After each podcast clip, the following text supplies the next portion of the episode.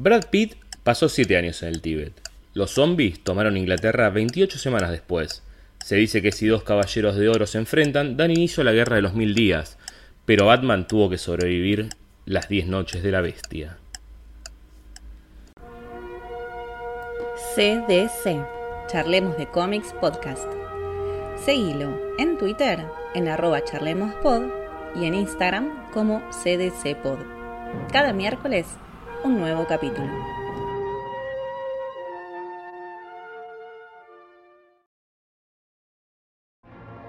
Buenos días, buenas tardes, buenas noches. Mi nombre es Marcelo Orosa y voy a estar conduciendo este pequeño espacio que he llamado CDC, Charlemos de Cómics, podcast, para ir hablando un poco de mis lecturas comiqueras semanales. No cuento con tener una temática definida, a mí me gusta leer de todo, así que acá se tratarán superhéroes, cómic yankee, cómic europeo, todo tipo de mangas, historieta argentina por supuesto no va a faltar. Si tiene viñetas y está en mi biblioteca, por acá va a caer tarde o temprano. Así que bueno, siendo hoy el primer episodio del CDC, quería hablar de lo que fue mi primer cómic de Batman, que es esta historia llamada Las 10 noches de la bestia esto en Estados Unidos se publicó originalmente en 1988, entre los números de Batman 417 al 420, pero acá en Argentina tuvo una numeración un poquito más icónica, que fue Batman número 1, de la editorial Perfil, que a principios de los 90 era quien publicaba todo el material de DC en el país. Ya a fines de 1990 había publicado 10 números de Batman y los Outsiders, y no recuerdo si justo en el 89 ya tenían la adaptación de la película de Tim Burton, que encima estaba a cargo de Dennis O'Neill y Jerry Ordway. Y no hace mucho la republicó Omnipress en el TPB este de Batman 89, que también tiene la adaptación de Batman Returns y el cómic propio de Batman 89, que es la secuela en este mundo de Burton. Volviendo. A mediados de 1999, Perfil lanza sus series, que eran Batman, Superman, La Liga de la Justicia y el innombrable Flushman, que pobrecito, con un precio de tapa de 15.000 australes, para que nos pongamos un poquito en época. Y esta fue una puerta de entrada a las viñetas duras. A las viñetas duras. En una época donde lo más común era comprar los cómics en los puestos de diarios. Y yo ya fascinado, fascinado con la serie de Adam West, necesitaba más Batman. Obviamente estamos hablando de una lectura que no era ni apuntada ni apropiada para un nene arrancando la primaria. Claro que no entendía ni bien lo que pasaba, era más un ¡Mirá! ¡Batman! Y con los años y una relectura constante, esas pobres revistas ya estaban totalmente desgastadas y ahí le fui empezando a sacar bien el jugo a la pila de cómics que había ido acumulando. Las 10 noches de la bestia no va a aparecer nunca en las listas de las grandes historias de Batman, ¿no? Donde siempre circulan los sospechosos de siempre el Dark Knight Returns, Año 1, Broma Asesina, Largo Halloween, quizás Nightfall, Tierra de Nadie, ni hablar de la época de Neil Adams. Pero, tanto por el valor emocional que tiene para mí, como también en lo que es la narrativa del, número a número, donde un grupito autoral tenía el run en un personaje y hacía sus grandes historias. Porque acá, tanto los inicios de la edad de bronce de DC y todo lo que es la época post-crisis de los 80 y mitad de los 90, son mis años favoritos de la editorial. Y Batman, por supuesto, que no es la excepción. Acá vamos a tener a Jim Starlin y a Jim Aparo en guion y en dibujos. Starling, que venía de hacer una gran carrera en Marvel, en lo que era la parte más cósmica del asunto, con historias de Adam Warlock, el Silver Surfer y su increíble Capitán Marvel, donde él escribe La muerte del Capitán Marvel, que es una obra demoledora.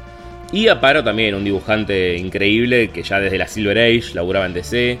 Él había hecho Aquaman, al Phantom Stranger, ya había pasado por Batman. Él iba donde la editorial lo necesitaba y llevan su magia. Aparo, mi dibujante favorito de Batman. Ya desde, desde ahí arrancó en lo que para mí es lo mejor.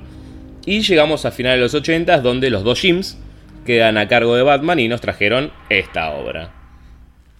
Bueno, ¿de qué va las 10 noches de la bestia?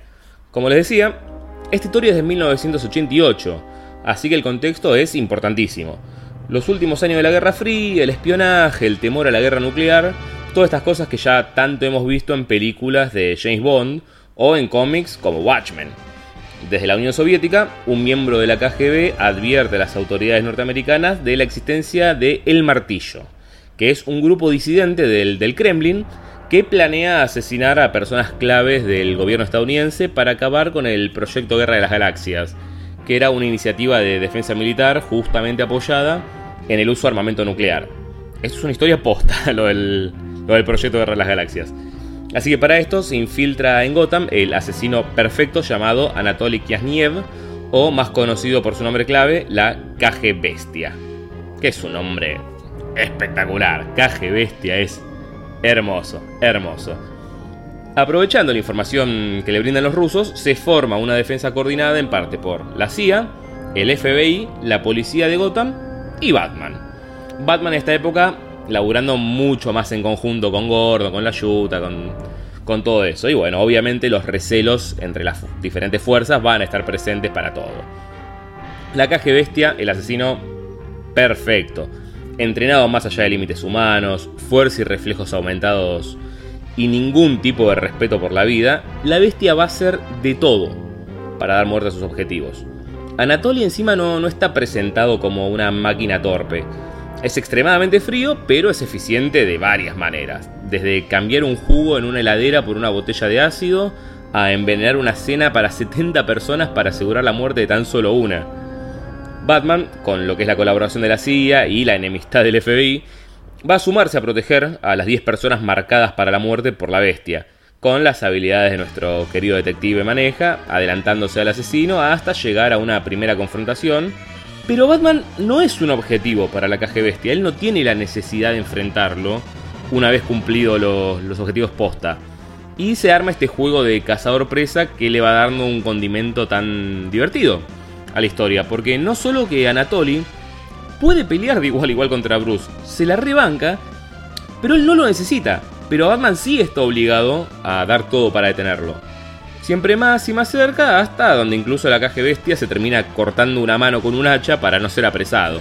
Mano que igual después va a reemplazar por un arsenal con ametralladora, cuchillo, gas lacrimógeno, una Victorinox para el homicidio. La caja bestia también está apoyada por un terrorista iraní que le sirve un poquito de manager y como segundo al comando. Esta historia lo tiene también como Robin a Jason Todd, Dick Grayson ya hace unos años había pasado a ser Nightwing y todavía faltaba medio camino para que llegara Tim Drake. Así que, bueno, pero está solo para ocupar la figura de un Robin. Jason no tiene mucha parla en este cómic. Los cargos que ocupan los objetivos se van volviendo cada vez más altos, la seguridad mayor y la violencia a la que empieza a recurrir la bestia va escalando constantemente hasta llegar al premio principal, que es obtener la cabeza de Ronald Reagan, el presidente de los Estados Unidos. Como digo, el cómic escala el conflicto a la perfección. Los asesinatos silenciosos y planeados terminan en explosiones enormes. Batman de no llegar a llegar justo a llegar antes. Y cuando se arriesga la caja bestia en el lugar del conflicto. Starling escribe una maravilla. Tiene este estilo policial, estilo noir, que a Batman le queda hermoso. Los diálogos son secos y a mí lo que más me gusta es que encima tiene eh, la narración en off de Batman, que lo profundiza más al personaje.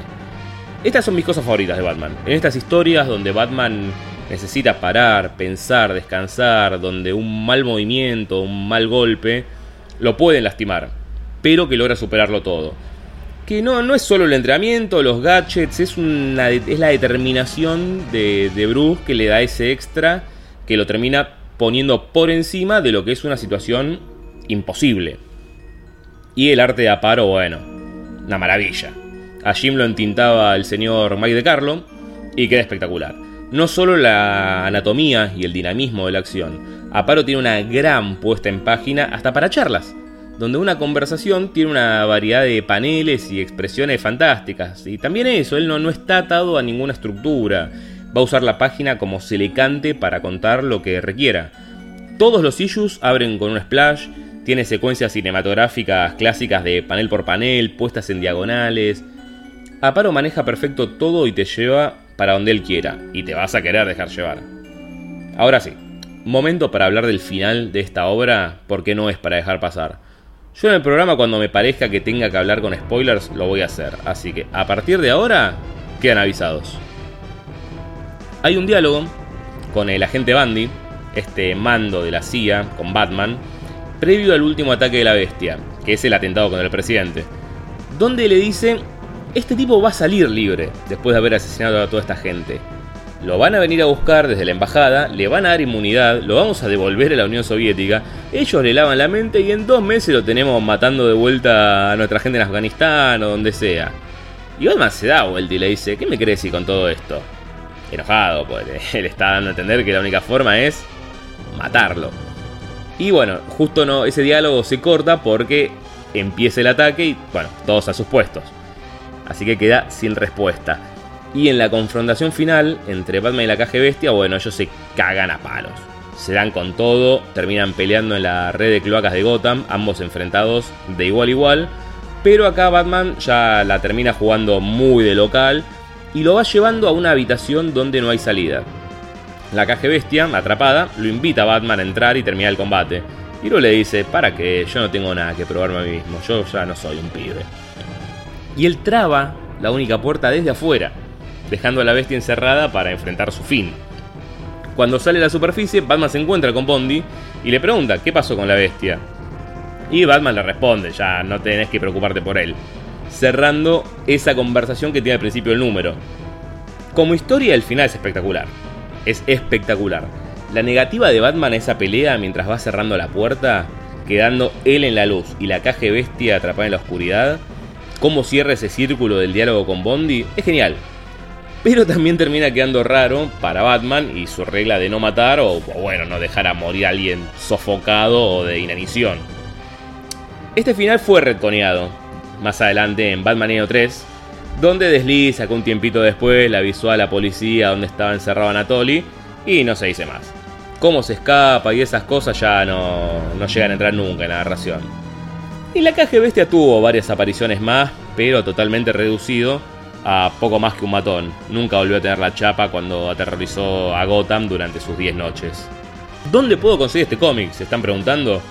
Bueno, Internet siempre es su mejor amigo. Online lo vas a encontrar en 2 segundos, pero para los animales del papel, como yo, pueden o buscar la edición vieja de Editorial Perfil, en 4 números, también la Editorial Vid, que lo publicó en un TPB completito allá en el 96, también estuvo en las colecciones de Batman que sacó Planeta y la de Clarín también estuvo recopilada. Así que bueno, esto fue todo por hoy. Muchas gracias por haberme acompañado. Espero que hayan disfrutado el episodio y los espero el próximo miércoles cuando una vez más charlemos de cómics.